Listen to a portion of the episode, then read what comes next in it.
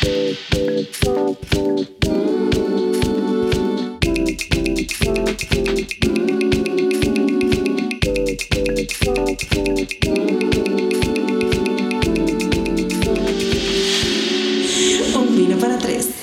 hello, hello. Bienvenidos a Un Vino para Tres, nuestro segundo episodio. Hola, Lu. ¿Qué más, Dani? ¿Cómo estás? Muy bien. ¿Y tú cómo estás? Dani, ¿qué te digo? En shock. En shock, no. Yo En también. shock. Estoy en shock, no lo puedo creer. Creo que el momento que más esperado en pandemia llegó. Llegó. Llegó. Y llegó, llegó y pisando fuerte. Bad Bunny. Llegó y El pisando concierto de. Bad Bunny. Oye, ayer estábamos hablando de eso y de, y de hecho yo te estaba diciendo a ti, Lu, voy a pedir las vacaciones en el trabajo para febrero porque yo quiero ir a ese concierto. No sé cuál riñón voy a vender, si el derecho o el izquierdo, pero yo quiero estar en ese concierto. Amiga, te va a tocar vender los dos riñones. Porque esas entradas están carísimas. O sea, desde anoche está la reserva para tu cupo, para, el- sí, para obtener un cupo en el concierto y están las entradas desde 500 dólares, lo más fail que puedes obtener, o sea, lo más horrible del, del Sur baja. estadio. Sur de que te bajo, mi amor, eso es en el sótano.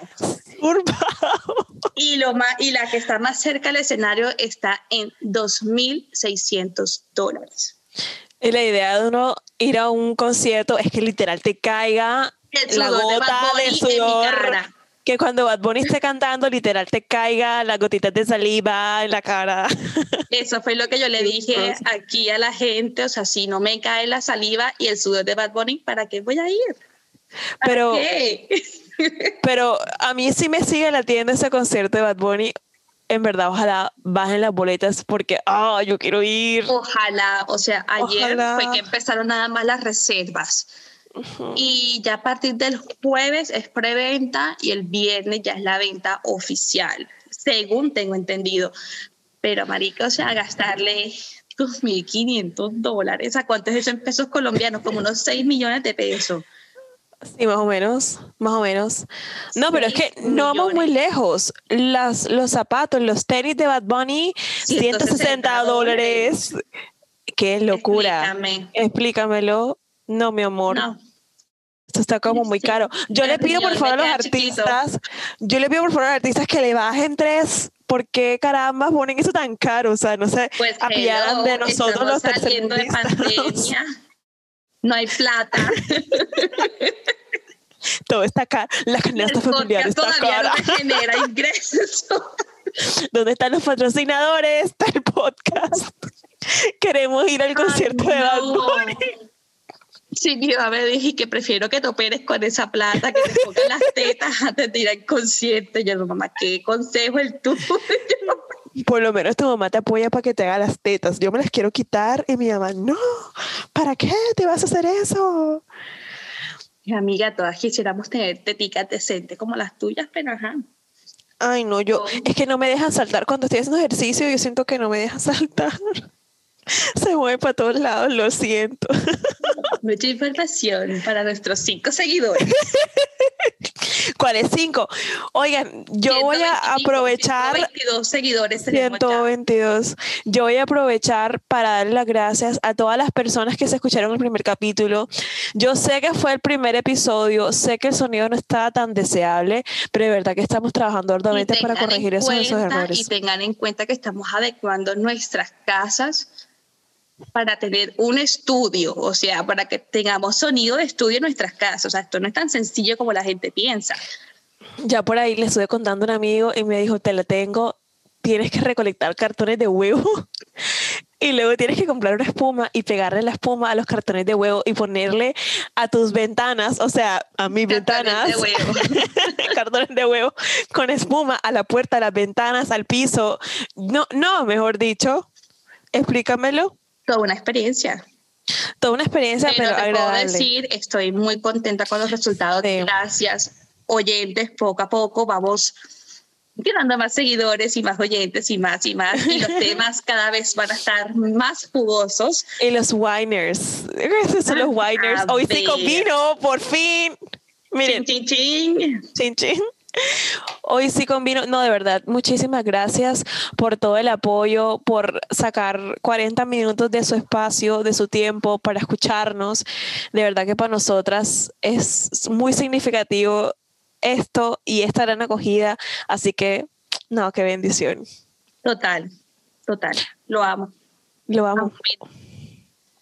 Lo amo. Oye, Lu, imagínate, ya entrando en materia, eh, ya ustedes lo saben, relaciones modernas, mother dating, ese va a ser el tema de hoy. Las relaciones modernas son complicadas. ¿Hay algo más complicado que las relaciones modernas? Yo no creo no sé qué más complicado este punto. yo pienso que más que complicado es como frustrante. Yo no sé qué es más complicado si las relaciones, si manejar una relación a distancia o mantener una relación en pleno siglo XXI, como el proceso de conocerse con otra persona, yo creo que eso es más complicado. Es que puede ser todo y al mismo tiempo Nada. Nada, nada. Nada. Es una puerta giratoria de personas con expectativas, dicen. Te puede estar quedando vacío si no le sigues el ritmo. Y aquí hay algunas verdades duras sobre las citas modernas que nos ayudarán a lidiar con la realidad y a prepararnos para lo inesperado. Wow. ¿Qué te parece? Por ese mismo motivo, hoy nuestra invitada nos la trajimos desde Guatemala. Aquí, a la vuelta de la esquina. Ella es psicóloga, egresada de la Universidad Mariano Galvez, especializada en apoyo psicosocial, columnista en un periódico virtual llamado Plaza Pública y ha sido parte de diferentes talk shows presentados en el canal TV Azteca en Guatemala. El más reciente se presenta los días miércoles llamado Imperfect 2, ¿cierto? Espero haberlo dicho bien. En el que toca temas tales como relaciones de parejas, equilibrio emocional, entre otros. Ella es Jimena Fuentes Jimena Fuentes. Bienvenida, Jime, ¿cómo estás? Hola, Hola como decimos aquí en Guatemala, buenas noches, patojas, señoritas jóvenes. Mucho gusto. Gracias por la introducción. Eh, sí, soy psicóloga clínica, eh, terapeuta de parejas, esa es mi especialización y estoy muy contenta de, participar con ustedes hoy. Esto del modern para mí es eh, ambiguo, ¿no? Es ambiguo porque yo no soy muy modern, pero me ha tocado hacer el famoso dating en la edad adulta. Eh, durante la pandemia, por las redes sociales, y es como alegre, digamos que alegre. Qué bueno, qué bueno, sí. la invitación. Yo pienso que, mira, yo pasé no sé, yo duré mucho tiempo en ese modern dating y yo soy, pues, aún soy joven, apenas tengo esos 28 años, pero me parece exhausto.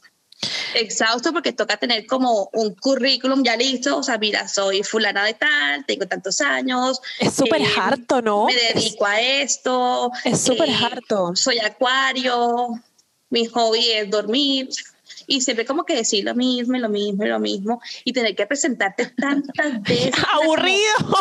Para por lo menos ¿A llegar qué te dedicas? a la primera cita. ¿Qué haces? ¿A qué te dedicas? No, qué aburrido. Jime, tú dijiste algo súper importante, eso a mí me llama mucho la atención. ¿Te ha tocado eh, adaptarte a esto del mother dating? Eh, ¿Tú qué diferencias encuentras en esas relaciones del 2000, por ejemplo, y estas relaciones eh, o, este Mother Dating, por ejemplo, del 2021? Sí, ha sido complicado este, este último año para el amor. Creo que ha sido un tiempo difícil, aunque realmente creo que más que complicado, creo que las relaciones humanas en general, especialmente las relaciones de amor, han tenido un cambio muy significativo en cuanto a la intimidad.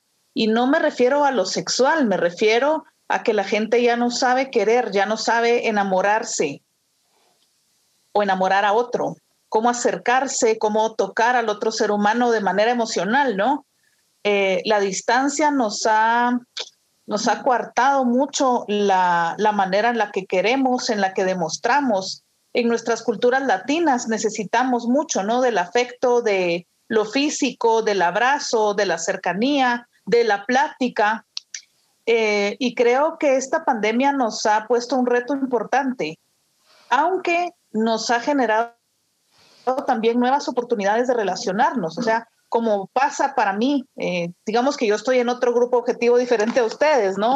Son bastante más jóvenes que yo, pero digamos ahora cualquiera, pues que si quiere acercarse a ti, tiene oportunidad de hacerlo a través de las redes sociales, ¿no? Empiezan, empezamos las relaciones de esta forma. Ya no está que el cortejo, el voy a buscarte, ¿verdad? Te llamo por teléfono. Ahora es inclusive, hoy platicaba eso con un compañero mío, que es como intrusivo hablar por teléfono, ¿no? No me llamen, por favor, estoy ocupado. ¿Qué puedes estar haciendo? ¿No? Es opcional responder la llamada, pero te perdés. Sobre todo porque ya con el WhatsApp eso se perdió por completo. Claro, escríbeme, que estoy ocupada. Sí, pedís permiso, te puedo llamar, ¿verdad? Y es como, sí. lo pedís permiso. Eh, pasa lo mismo con lo físico, ¿no? Estamos como, como que el lenguaje físico de tocar y tener cerca a alguien ya no es nuestro lenguaje primario.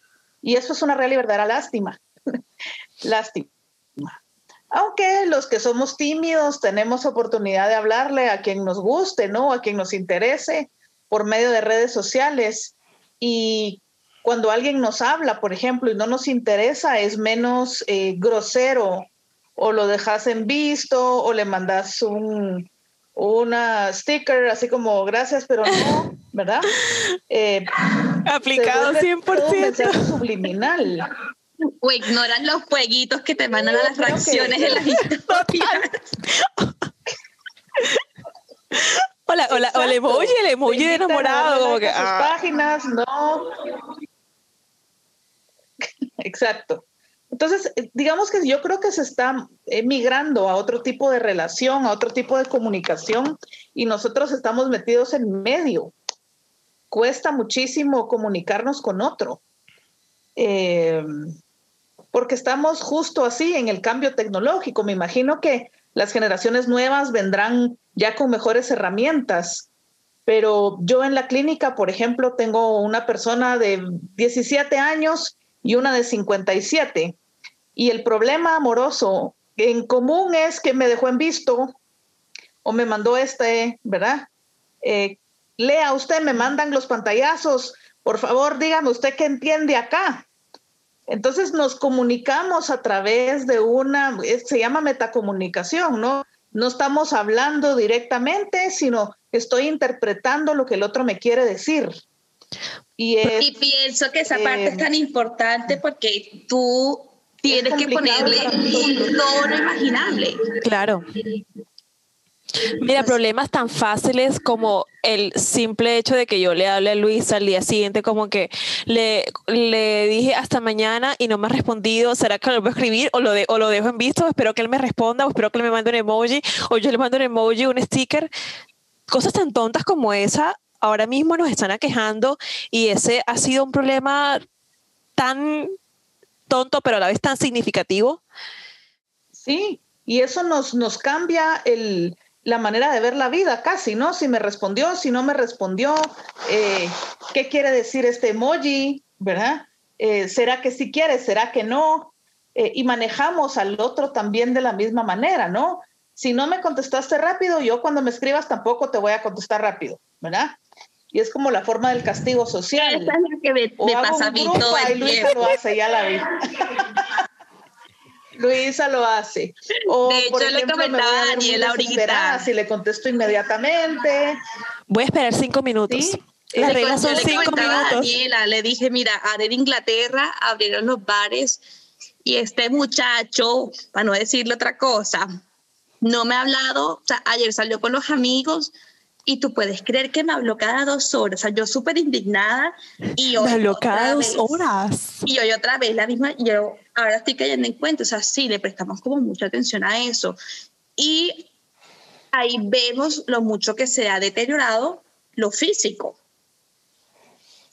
Acabo de caer en cuenta de eso. Exactamente. Gracias. Porque, digamos, o sea, no sé cuál es el parámetro, no sé cuál es el parámetro, pero ¿cómo arregla uno juntarse con alguien, reunirse? O sea, la pandemia no nos ayuda, pero aquí en Guatemala es como tierra salvaje, ¿no? Nadie respeta las reglas de nada. Eh, entonces puedes hacer, digamos, un arreglo, un arrangement para quedar con alguien y vamos al bar y conozcámonos, ¿no? ¿Qué haces? O sea, ¿cómo saludas? ¿Cómo eh, te acercas? ¿Tomas la mano? ¿Besas o no besas? O sea, creo que todo esto es lo que se está escribiendo. Estamos siendo testigos de cómo la historia se va escribiendo en cuanto a las relaciones a distancia, ¿no? Porque ahora todo es a distancia.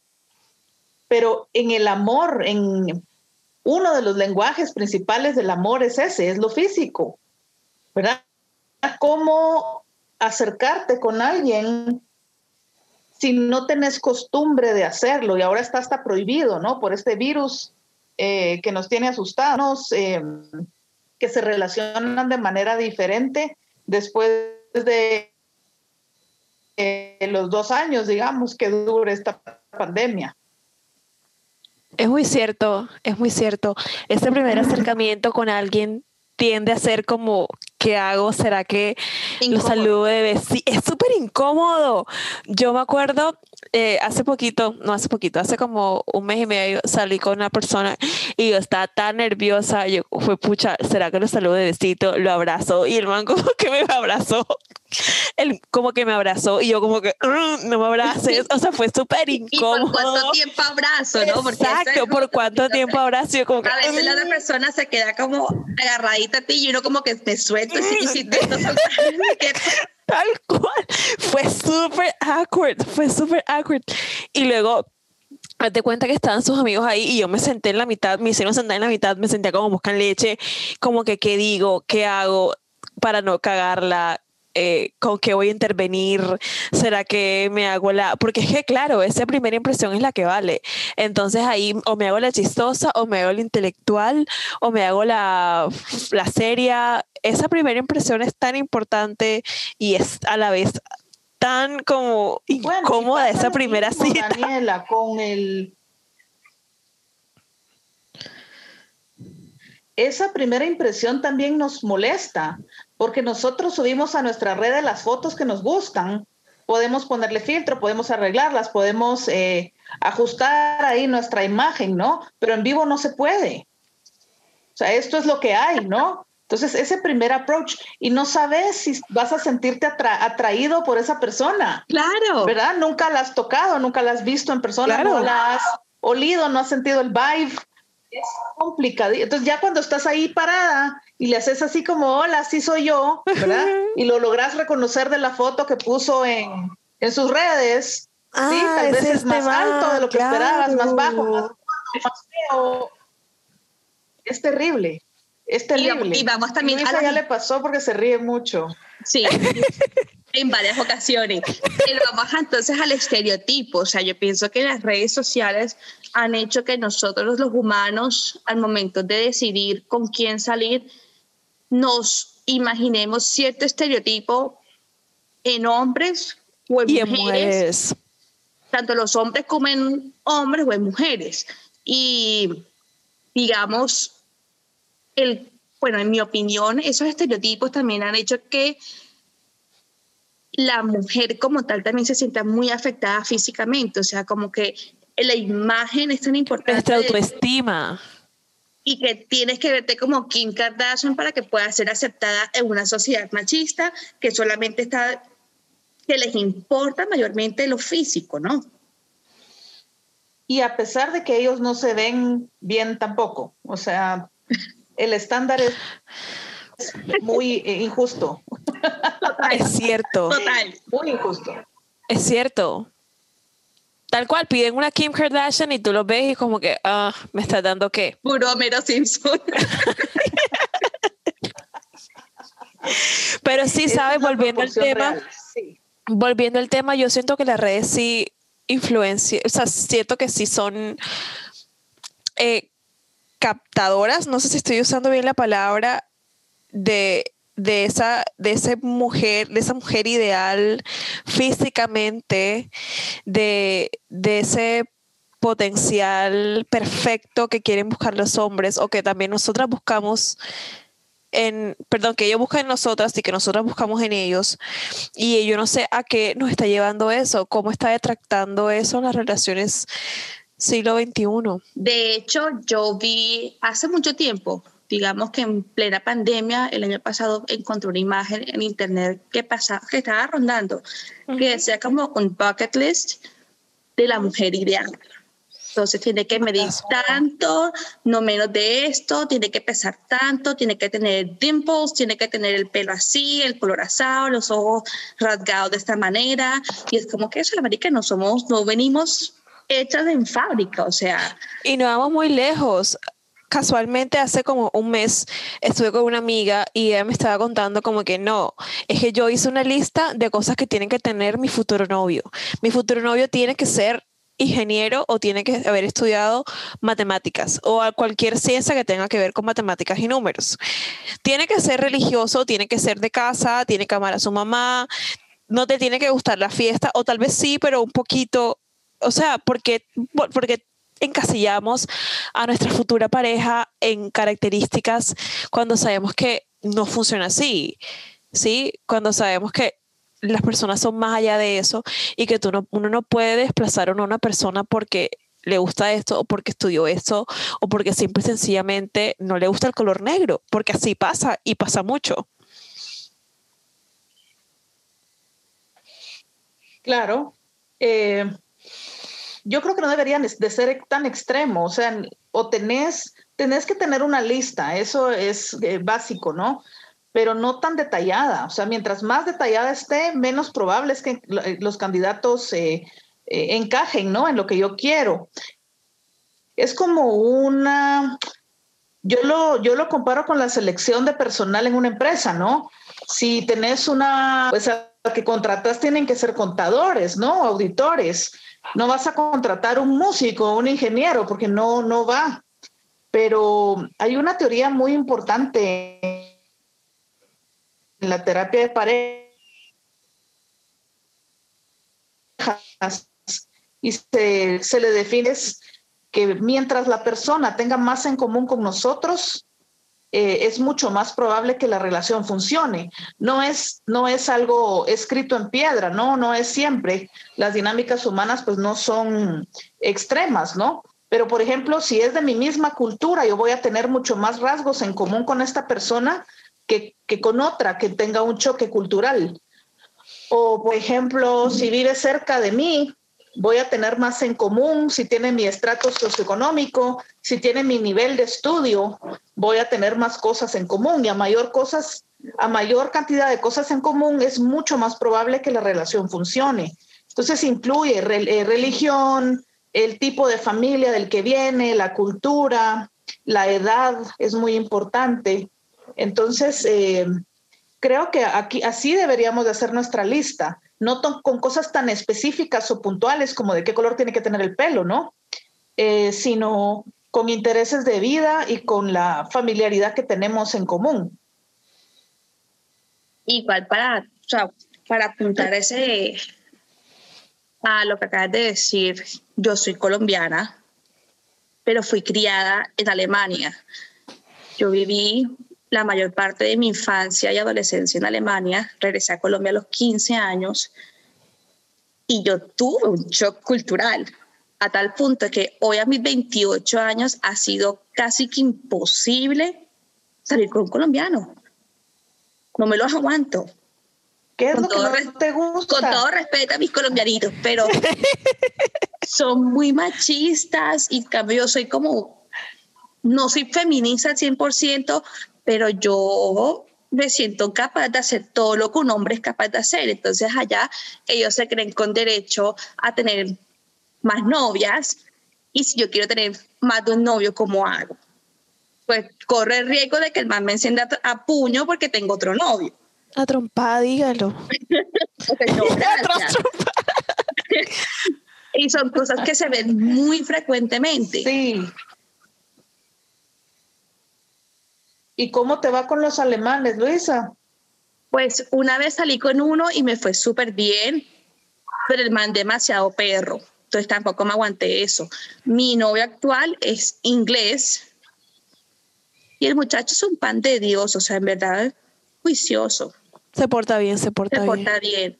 A veces se quiere demorar en contestarme los mensajes, pero yo lo castigo a veces.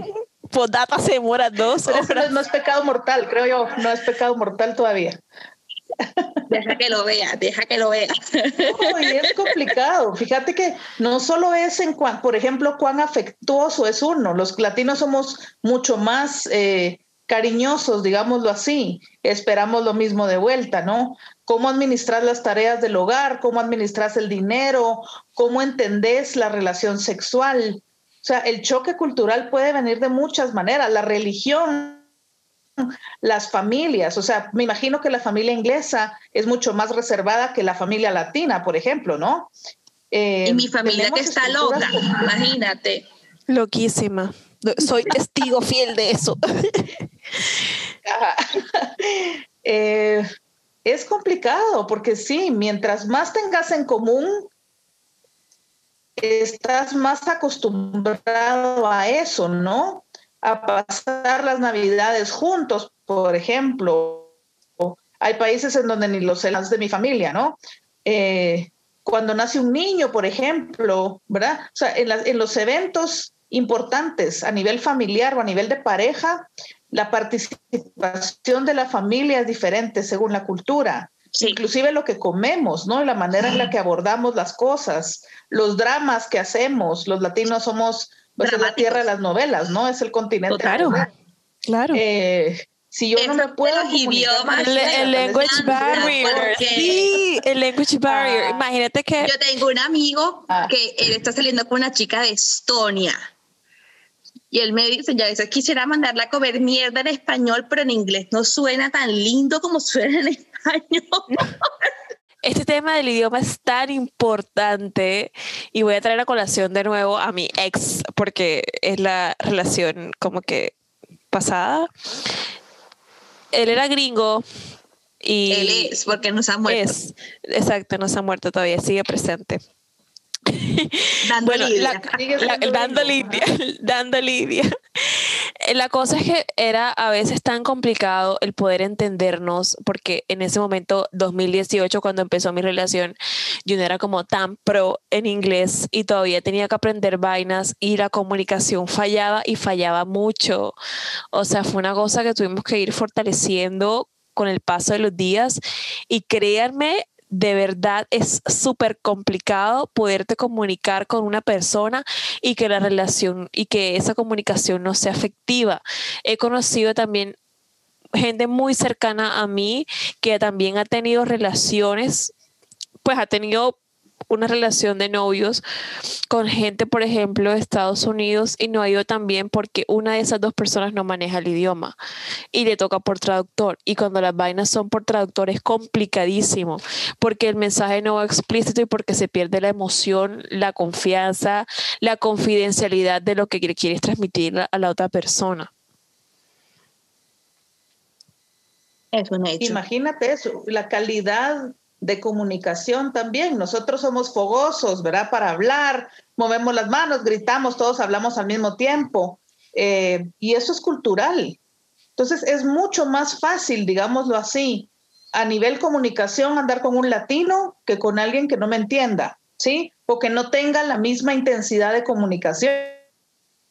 Pero como decía Luisa, si nosotros ya tenemos experiencia fuera de nuestros países latinos, como pasó con Luisa y como pasó conmigo, por ejemplo, cuando regresamos al lugar de origen, nos topamos con el machismo, con la necesidad de controlar, con el pedir permiso al novio, eh, eh, y estas cosas que realmente ya no toleras tú en tu vida.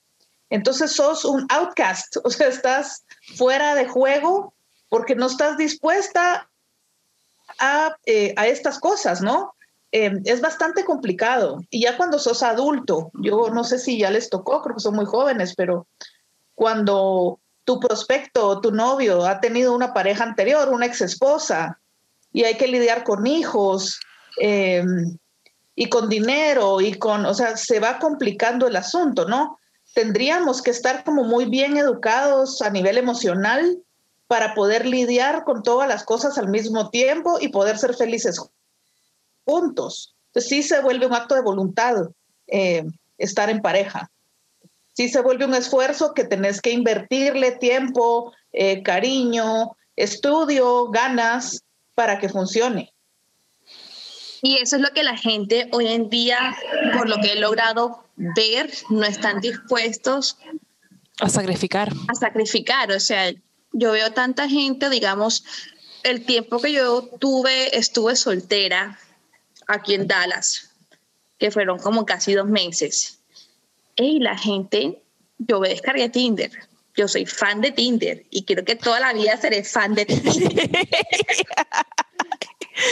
y todos los manes con los que yo me topé era como que listo, mira, yo quiero un one night stand, yo quiero parchar, cogerte de parche. Sí, o una relación abierta, amigos con derecho, pero que yo vaya a tener una relación seria contigo, no pasa.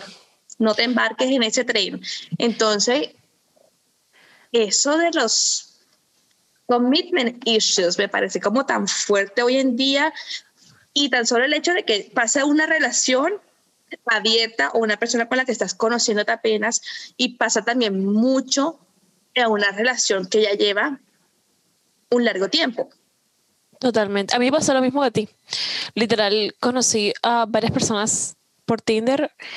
No, yo solamente quiero vacilar, pasar el rato, nada serio, nada eh, comprometedor, one night stand, nos conocemos, al otro día fuck you, bye, porque hoy en día vemos tan marcado este problema tan serio como es el del commitment o del compromiso. ¿Cuál es el miedo al compromiso? Todos estamos, eh, todos estamos solos, nos sentimos solos, ¿no? Siempre estamos conectados a redes, buscando quién nos da like, quién nos da aprobación, compartiendo los detalles más íntimos de nuestra vida con mil personas que son amigos nuestros, pero realmente no contamos con nadie. Eh, creo que esto del commitment es más una, tal vez un 15% de no saber cómo relacionarme y el resto es miedo. Porque si yo me involucro con alguien más, voy a estar vulnerable ante esta persona, me va a hacer daño. Y yo no quiero eso. Entonces, si tengo un one night stand, no importa, tengo lo alegre de tener una pareja, eh, estoy sexualmente satisfecho, puedo coquetear, puedo ir y venir y ya, pero esto no me va a involucrar a mí emocionalmente. O sea, yo ya voy entendido que aquí no voy a poner el corazón, entonces no me va a doler. Tal vez no me lo disfruto tanto como un amor real, pero no voy a sufrir. Entonces, eh, en, apuesto poquito. Cuando vamos al casino, por ejemplo, si apostamos un dólar, no nos importa perderlo. ¿Sí? Y lo hacemos 20 veces y no nos importa. Pero si tú sabes que tenés una jugada ganadora, invertís 100 y te los jugás. Y aunque los perdás luego, la emoción del juego ya la tuviste. Entonces creo que se, que, se limita a eso, ¿no? Tenemos miedo a que el otro nos hiera. Tenemos miedo a involucrarnos con otra persona. Es cierto. espera que estoy como. estoy como. Sí, estaba. Otra vez en shock. estaba volviendo mi cassette. Estaba como echando para atrás. Sí, sí, sí. es cierto. Muchas situaciones acaban de pasar por mi vida y pienso que yo soy una persona que me ha costado mucho darle el compromiso a mi pareja. ¿En qué sentido? En que yo detesto que el el hombre o la persona me diga qué tengo que hacer. Y ha sido un problema que he tenido con mi mamá, con mi familia y con mis parejas anteriores. No me gusta que me digan qué tengo que hacer. Y por eso me busco los novios lejos, para que no me jodan. Así es. Así es. Cuando se acercan es un momentito y ya sabes que se van a ir, entonces está bien. ¿Sí? Sí, o sea, puede no esperar mucho, tres, cuatro meses a que regrese y la pasamos delicioso, chévere, decimos que somos novios, listo, sentimos que somos novios, pero ahora que me veo ya cuatro años después, ya me, me tengo la situación cara a cara. Organizarnos, estar juntos, mira, yo lo he pensado y lo he hiper mega pensado y me da miedo, pero dije, listo, si no es con este, ¿con quién más va a ser? O sea, entonces vamos de nuevo al punto de inicio que les mencioné. Qué mamera tener que pasar mi hoja de vida al uno, al otro y otra vez contar la misma historia. De hecho, he visto muchos TikToks en donde las viejas ya cartas de presentación. Ey, ¿te acuerdas aquella vez que tuve que hacer un screenshot de un man de Tinder? El man se hizo un PowerPoint. Un PowerPoint. y tenía los slides del PowerPoint. Magnífico. Me gusta esto, esto y esto. Me veo así, sin filtro, así, mido tanto. Si te interesa, swipe right. Si no, mija, swipe, left. Exacto. Excelente. Pero imagínate cuántas experiencias negativas pasó este pobre hombre para llegar a, esa, a ese nivel de honestidad. O sea, prefiero que me escriba una a que me escriban 200 es que es eh, así, uno entra a Tinder y lo primero que le preguntan es ¿qué haces? ¿A qué te dedicas? O cuéntame de ti, eso es lo primero que, que preguntan. ¿Qué quieres que te diga? Ay, Dios mío, como que, hola, tengo 23, casi 24 años, eh, soy esto y esto y esto, me gusta el blanco, el rojo y el azul y me gusta el lado de almendras con pistacho, bye. No, qué pereza, de verdad. Sí, Sí, y sabes que ustedes están en un lugar privilegiado para hacer Tinder, ¿no? Aquí en Guatemala somos tan, tan pocas personas eh, que te encontrás a los exnovios de tus amigas, a los exesposos, al hermano, a tu vecino, a tu primo. es terrible, es terrible. Pero fíjate que todas las anteriores me han pasado en Cartagena. Ay, no, a mí no hace, hace como cuatro años que todavía era soltera y usé Tinder yo, bueno, usaba Tinder todo el tiempo. Oye, me encontraba a mis compañeros del colegio, el amigo del amigo, el ex, exnovio de una amiga, eh, el vecino, el vecino. Y en ese entonces mi vecino tenía, yo tenía 21 años, mentira más, 24. 23, 24 por ahí. Y el vecino tenía como 18. Y el mal, el mal, yo le di match a ver qué pasaba. Marica, el mal me dio match también. Y después la coqueteadera ahí con el vecino. Qué con boleta. El vecino de 18. Qué boleta. De 18 pero, años. Pero ya ves, sí pasa, sí pasa. Mucho. Y te encuentras. Lo peor para mí es que te den que te den like o que traten de hablarte de manera sexual los ex esposos de las amigas. O sea, es terrible. Es una mala experiencia. Bueno, ¿y, ¿y, qué apps aparte de Tinder eh, se usan en Guatemala? ¿Bumble? No, o sea, aquí casi solo Tinder, casi solo Tinder todos, o sea, tenés que estar en donde esté la mayoría, ¿no? Entonces no vamos como muy a la vanguardia y ya también da pereza, ¿no? Te digo porque te encontrás a la misma gente, a los mismos, entonces, eh, sí, no, no somos como muy de nuevas cosas. Pero ya que tocamos el tema del Tinder, yo les pregunto algo a las dos y es lo siguiente. ¿Ustedes creen que las relaciones que se dan por medio de Tinder de verdad funcionan? Porque desde mi perspectiva, yo creo que las personas que están en Tinder o, la mayor, o el 80% de las personas que están en Tinder solamente están allí para buscar un one night stand o algo. Pues ese solía ser mi caso. Pues. Ese solía ser mi caso. Yo conocí a Alex por Tinder de hecho. Y me acuerdo muy bien que era un domingo, yo estaba con María en la playa, yo estaba súper desparchada ese día, estaba hasta deprimida, tan raro. María, María tuvo este, momento de fama. Y yo estaba súper aburrida de la vida, estaba inconforme con mi trabajo y apareció este man, un mochilero. Yo pues, marica, ¿qué es, ¿qué es lo que puedo perder si, si no me veo con este man? Vamos para adelante. Fuimos a un, al hostal de él, tomamos unas micheladas. Ah, me dijo que es una michelada. pues obvio, duh.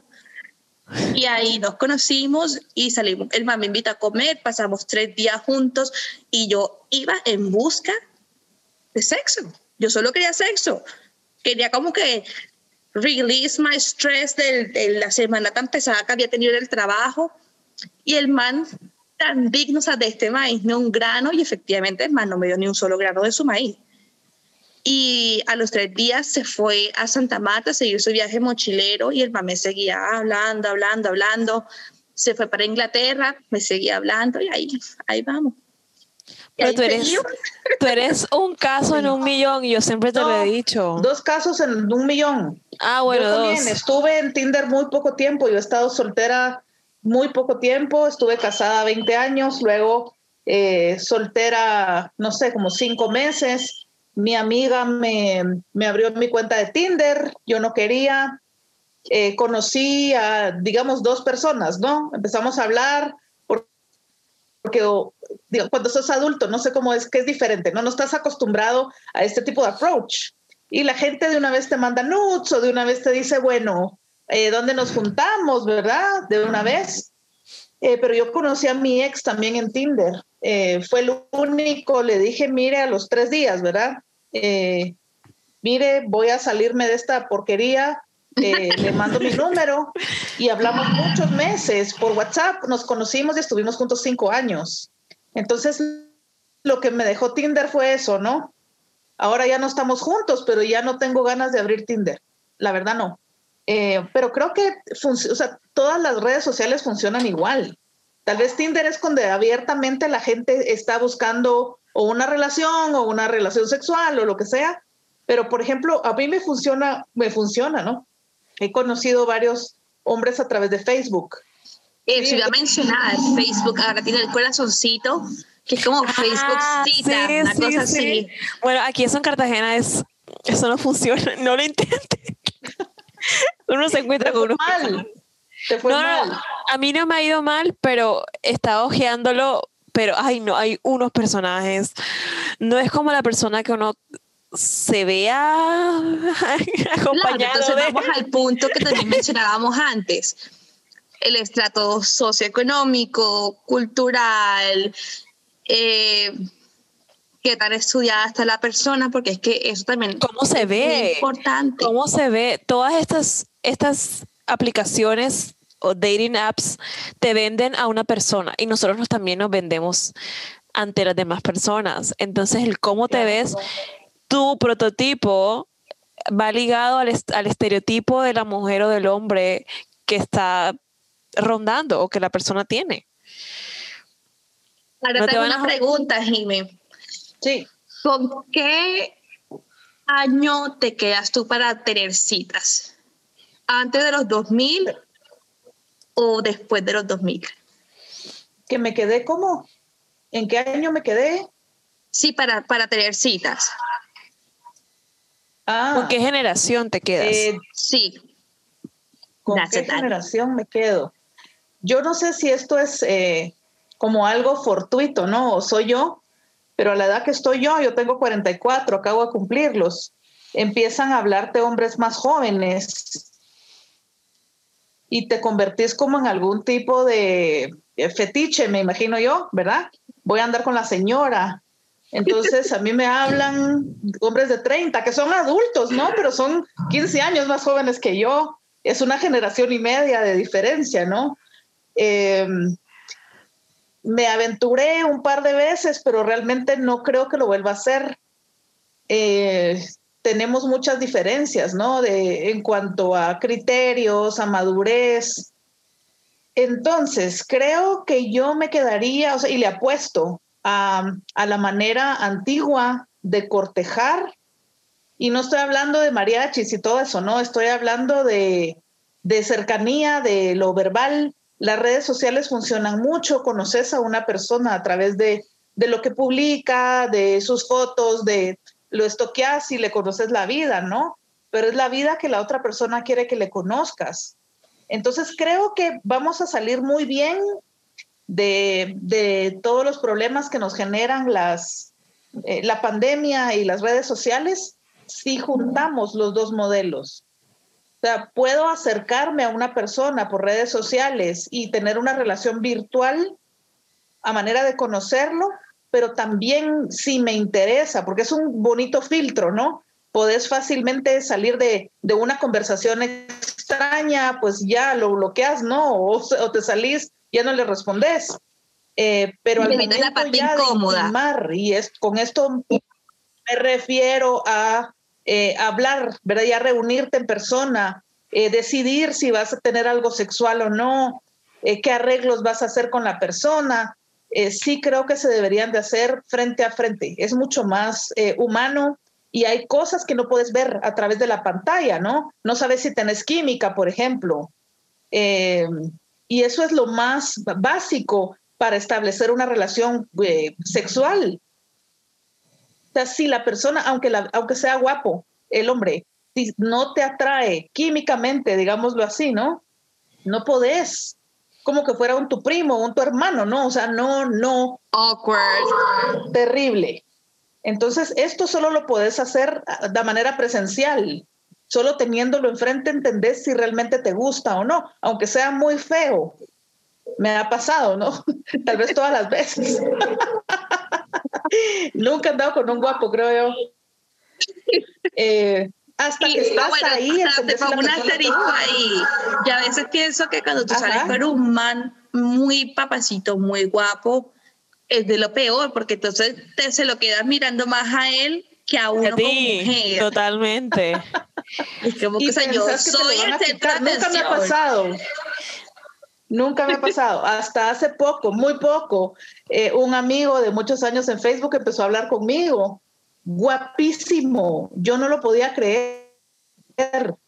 Eh, lo conocí en persona y estaba súper asustada, súper intimidada, eh, porque uno entiende, o sea, si no me es tan atractivo físicamente, estoy menos nerviosa, ¿no? Pero este hombre, yo hasta le conté en la primera cita, le dije, mira, yo descargué una foto tuya, la tengo en mi teléfono, pues, porque sos guapísimo. Eh, fue súper awkward.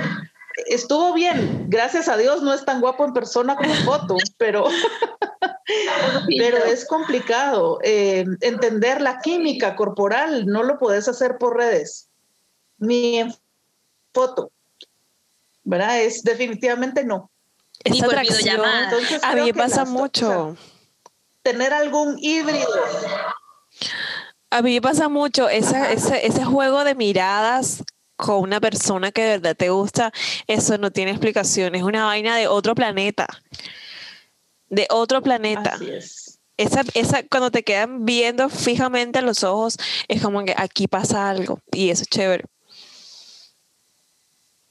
Y bueno, Jive, como terapeuta de parejas. Esa es la química, precisamente, ¿verdad? ¿Qué tantas, o sea, entre tus, tus clientes, muchos terminan en divorcio?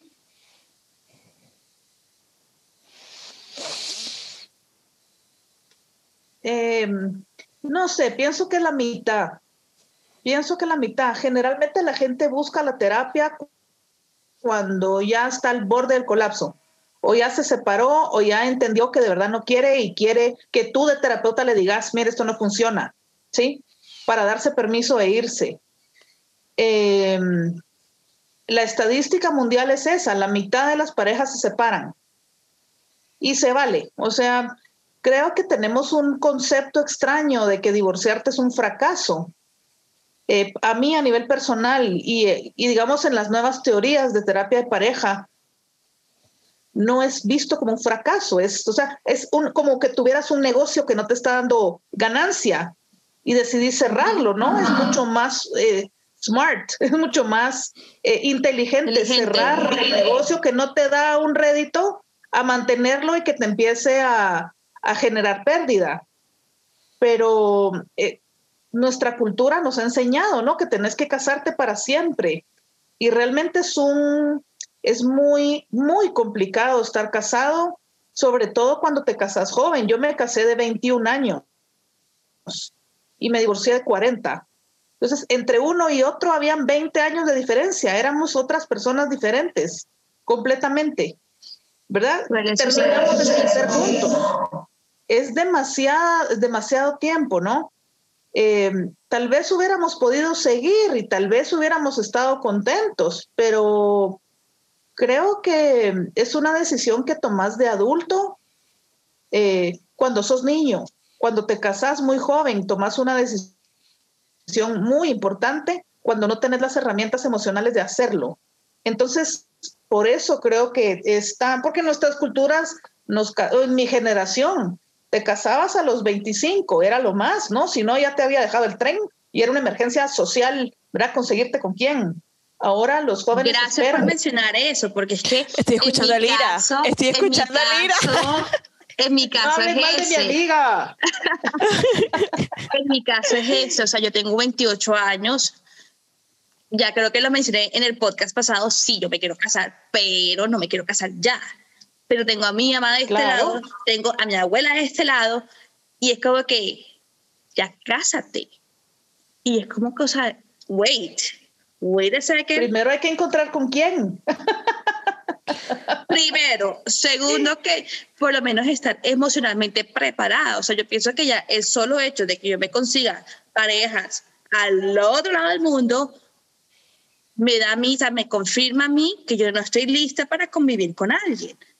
Claro, y la convivencia es lo más difícil, o sea, la gente no se divorcia por algo grande, se divorcian por cosas pequeñas. Por pendejadas. Sí, o sea, mantenía sucio el carro, no hacía la cama levantarse. Eh, no se lavaba los dientes. Escupía el espejo con crema Exactamente, te juro que estas son las cosas por las que la gente se divorcia. Fíjate que me estoy viendo una serie que se llama 100 días para enamorarse. Ay, esa serie la amo. Ay, mandame, no la he visto. Por favor, mandame. Está en Netflix. Me ha hecho también caer en cuenta de muchas cosas. Mira, eh, se están dando, están casados también hace eso por 200 años y se están dando 100 días para ver si reviven el amor o si se divorcian a lo mal. Pero lo peor es que son, son socios en la misma empresa, eh, son colegas, tienen dos hijos juntos, y la idea es que ninguno se entere de qué está haciendo el otro. Pero se terminan enterando. Pero, ah, fíjate de la peor manera. esto es bien, es bien cultural, porque nosotros nos han enseñado eso, que con el esposo tenés que compartirlo todo. Entonces muchas parejas no tienen un espacio en donde crecer, no tienen nada nuevo que traer a la relación, porque todo lo hacen juntos. Se levantan juntos, se lavan los dientes juntos, trabajan juntos, estudian juntos los mismos hijos, o sea, es agobiante. Nadie tiene un espacio personal. Y eso es terrible para una relación, es terrible. Es diferente si tú salís de tu casa, bueno, tú tenés tu universidad, el otro tiene su carrera, yo tengo mi trabajo, él el de él, cada quien maneja su dinero, tenemos proyectos juntos, por supuesto, pero cada quien trae un aprendizaje y nuevas energías a la relación, ¿no? Nuevos amigos, nuevas actividades, voy aportando, pero si todo lo hacemos juntos, nos vamos a ahogar. Y esto pasa con las, con las parejas que tienen empresas juntos, ¿no? Que son socios, porque duermen juntos, se pelean por la empresa, se pelean por la casa, se pelean. No tenés ganas de tener sexo con tu socio, o sea, es agobiante, es terrible. Sí. Es lo que pasa justamente en la serie. Total. son socios, son socios y han compartido toda su vida juntos. A la vez se aman, yo sé que se aman, no he terminado la serie y tampoco quiero dar spoilers, pero es, una, es, un de cara muy cierto a, las relaciones que se están dando a nivel global. Yo pienso que esa serie la voy a poner como ejemplo para este capítulo porque ahí se ve de todo, o sea, se ve la poligamia, se ve el que tiene commitment issues, se ve lo que se están divorciando. Las relaciones abiertas. Las relaciones abiertas, se ve los dating apps, lo que es el modern dating, el que quiere compromiso, el que quiere solo sexo, el que, o sea, de verdad, esa ahora yo, les voy a hacer una pregunta a ustedes. Les voy a hacer una pregunta. Esto del famoso poliamor o las, las relaciones abiertas, ¿funciona para los latinos o no funciona? No. No. No hay manera. yo me considero latino y yo quiero exclusividad. Total. Yo no me veo en eso. Por supuesto. Claro, uno piensa ahí en el poliamor voy a tener tres novios, pero no Qué rico, ¿no? Pero no. tenga nadie más. No. O sea, porque terminas entregándote más a uno que a los demás. Que a los demás.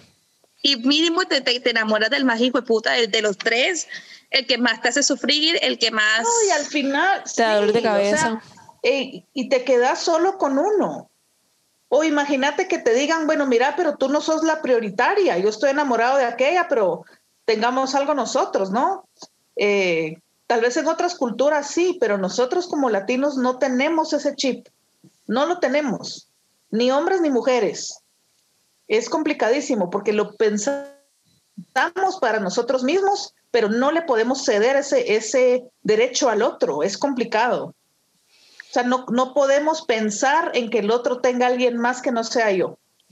Incluso, sabes que yo tengo problemas con eso porque ahora que lo mencionas, a mí me cuesta mucho eh, estar de acuerdo con el vamos a vacilar o el o seamos amigos con derechos o el one night stand, porque si yo voy a andar o a compartir como, o sea, si voy a, a, a tener algo con alguien, yo lo quiero like fully para mí, o sea, completo para mí. No quiero que esté como en otras cosas, hablándole a otras personas. Yo tengo problemas con eso y lo admito, lo admito. Por eso es que... Te voy a contar una experiencia que yo tuve. Es cultural. Una experiencia que yo viví antes de Alex y yo salía con un cartagenero. Y yo desde el momento uno que el man me dio pie, yo me dije a mí misma, este se va a enamorar de mí y yo lo voy a coger de muñequita andante, ¿no? Venga para acá que si es para eso, pero yo no quiero nada serio contigo. Y cuando ya decidí llevar las cosas con Alex, algo más serio, le dije como que mi amor, bueno, ya. Lo que fue fue, chao. Y el man ya en ese tiempo, antes de yo zafarlo, sí me decía como que yo quiero que seamos novios, quiero que construyamos un futuro juntos. Sí, Ok. Pose. Ok. ok. Ok, pero nunca te viste con esa persona long term. Pero yo sabía que no era la persona que yo quería para mí. O sea, yo lo tenía muy claro. O sea, ese man, sí, tira rico, esto chévere, la pasamos del carajo juntos, eh, hacemos un buen ambiente, pero no es el hombre que yo quiero para mí. A tal punto de cuando ya el man por fin aceptó que yo tenía novio, dejó de echarme los perros, él consiguió su, su novia. Okay. Un día me la encuentro, bueno, además somos colegas, vamos al punto, o sea, nos veíamos en el trabajo, pasábamos todo el tiempo libre juntos. Y ya como un año después de haber terminado todo, viene y me dice, yo me arrepiento tanto que tú no estés conmigo porque mira, ya el negocio fuera nuestro. Y yo como que, o sea, de verdad, qué necesidad hay de ponerme a mí primero en una situación tan incómoda, porque yo no supe qué decirle como que, o sea, ¿cómo decirle me vale huevo lo que me estás diciendo sin ser grosera? Así. y segundo, porque tengo yo que forzarme a tener una relación o llevar lo que para mí es una relación abierta algo serio si no estoy preparada. Claro, casi nunca vamos a estar en la misma sintonía con el otro. Si nosotros estamos completamente enamoradas, el otro no. Eh, si el otro quiere eh, hacer algo más serio, a mí me pasa, ¿no? Salgo corriendo para donde pueda porque lo empiezo a pensar, ¿no? Lo empiezo a pensar y digo, no, yo no debí meterme a este, a este problema. Estaba tan loca. Claro, ¿qué me estaba pasando? sí, o de pensar, bueno, se lo tengo que presentar a mis amigos, me muero, me muero. Entonces sí, no, si no vamos en sintonía es mejor no tener nada. A mí me pasó. Pero lo peor es que te restregan en la cara eso, o sea, es que yo contigo sí quería, es como que. Luisa, a mí me pasó eso y fue horrible, pero me pasó al revés, porque eh, imagínate que yo conocí al man y yo acababa de salir de una relación y yo le dije, ven para acá, yo tirándomelas así como de, de la que más estaba como al límite y quería como algo eh, pasajero, como que no, yo solamente te quiero coger de parche, salgamos, pasamos un tiempo chévere, pero nada serio. El man como que, ah, pero yo sí quiero algo serio. Y yo le dije, ah, no, pero yo no. Entonces, bueno, empezamos a salir, bla, bla, bla. Y esta persona me fue atrayendo demasiado a tal punto como que yo le dije, ven acá, yo con Me estoy tragando me estoy tragando, bebé. y el man me dijo, tú me dijiste que no querías nada serio y deal with that. Y yo como que fue pucha. Y fue doloroso. Claro, con mis sentimientos. Claro, porque yo tenía sentimientos totalmente. Nada, marica, tú sabes dónde me los mentí. y, y es eso, fue horrible, una sensación fatal porque yo sentía vainas, pero a la vez me estaba dando cuenta que los sentimientos de la otra persona no estaban alineados a los míos. Y cuando una persona no está dando más que la otra, pega, pero pega durísimo. Claro. Sí, porque sentimos que no valemos el esfuerzo. Y realmente tal vez es que el otro no tiene, ¿no? No tiene para darme más. No tiene eh, emocionalmente, no está disponible. Pero siempre nos lo vamos a tomar personal. Siempre. ¿Verdad? Como que yo no lo valgo, como que yo no hice suficiente, me echo la culpa, eh, ¿verdad? Me va a seguir yendo mal porque yo estoy haciendo algo mal. Y realmente no, es mucho más sencillo que eso, ¿no? La gente tiene cinco dólares para ofrecerme y yo estoy esperando que me den 20 o 100, ¿sí? Entonces, eh, es un aprendizaje. Querer a alguien también es un aprendizaje porque vamos en sintonías, o sea, cómo vamos a llevar la relación, cuánto nos vamos a querer, cada cuánto nos vamos a ver. Es, es de irse poniendo de acuerdo, pero siempre generamos expectativas sobre todas las cosas. Wow. Oigan, qué capítulo, ¿no? Me encantó. Me encantó. Continuará la novela. Me encantó. Te la recomiendo, buenísimo. Sí, más la voz de la experiencia, más aquí tenemos un dicho que dice, más sabe el diablo por viejo que por diablo. Diablo. Ajá. No, yo pienso que para concluir este tema que me parece súper amplio y que hoy nos quedamos cortas con todo lo que se puede hablar del modern dating, pienso que primero es saber qué es lo que quiere uno. Totalmente. Segundo, estar claro en qué posición has pasado por tantas malas experiencias, pues mi amor, haga su PowerPoint. Que ya por lo menos usted sabe qué es lo que quiere. Pero no es tan me fácil. Me pareció genial, me pareció genial. Y que le incluyan el estado de cuenta, cómo se llevan con su mamá, cómo se llevan con la ex.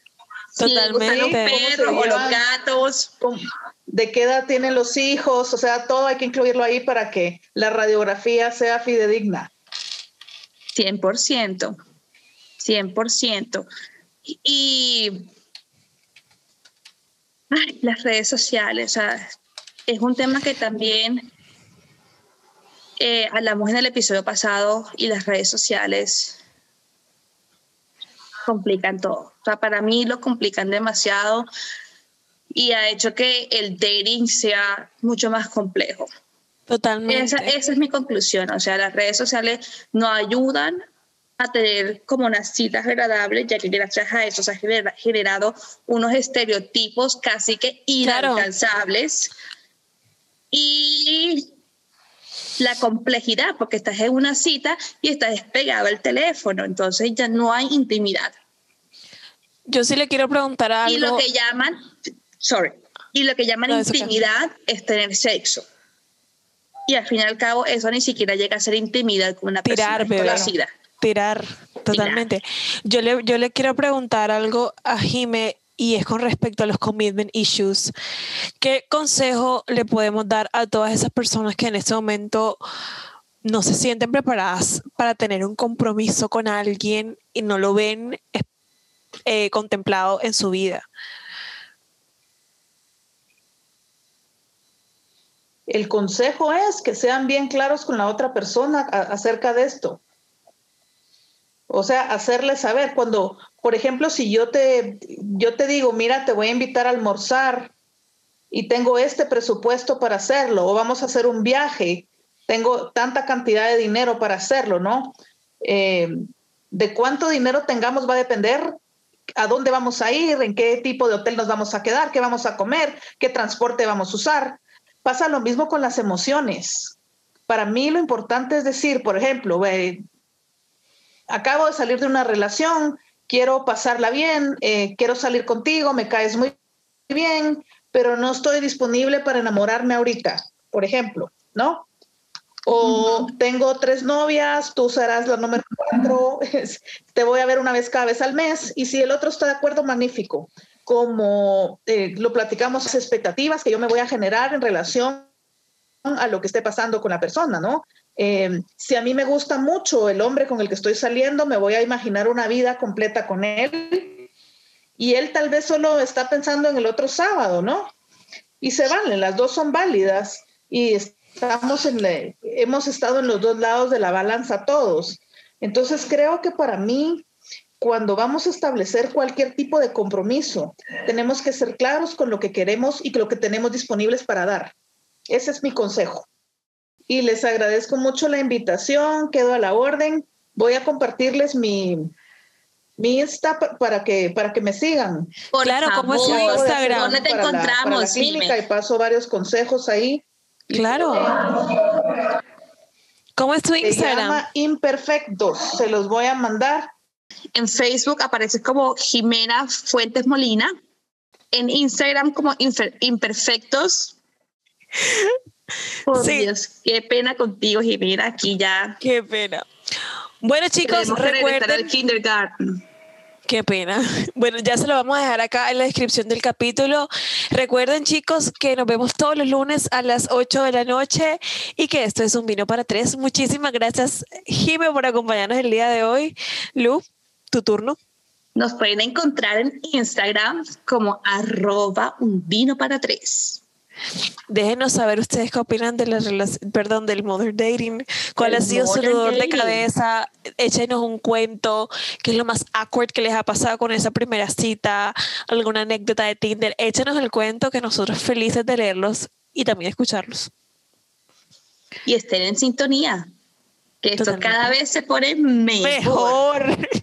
Y a Jime, muchas gracias por estar con nosotras esta noche. Eh, pienso que más adelante tendremos episodio 2 sobre el modern dating, porque como ya les comenté, esto apenas es una pequeña parte, una pequeña porción del gran pastel de las complejidades de salir, de tener citas hoy en día. Pero la pregunta se la dejo, ¿les gusta a ustedes o no? Fuerte esa pregunta. ¿O prefieren quedarse con sus citas a lo old school? Chicos, muchas gracias. Esto fue Un vino para, Un para tres. Bye bye. Conéctense con nosotras desde su plataforma de podcast favorita todos los lunes a las 8 pm. Y recuerden que en Instagram somos arroba un vino para tres. Así que escojan su vino favorito y acompáñenos.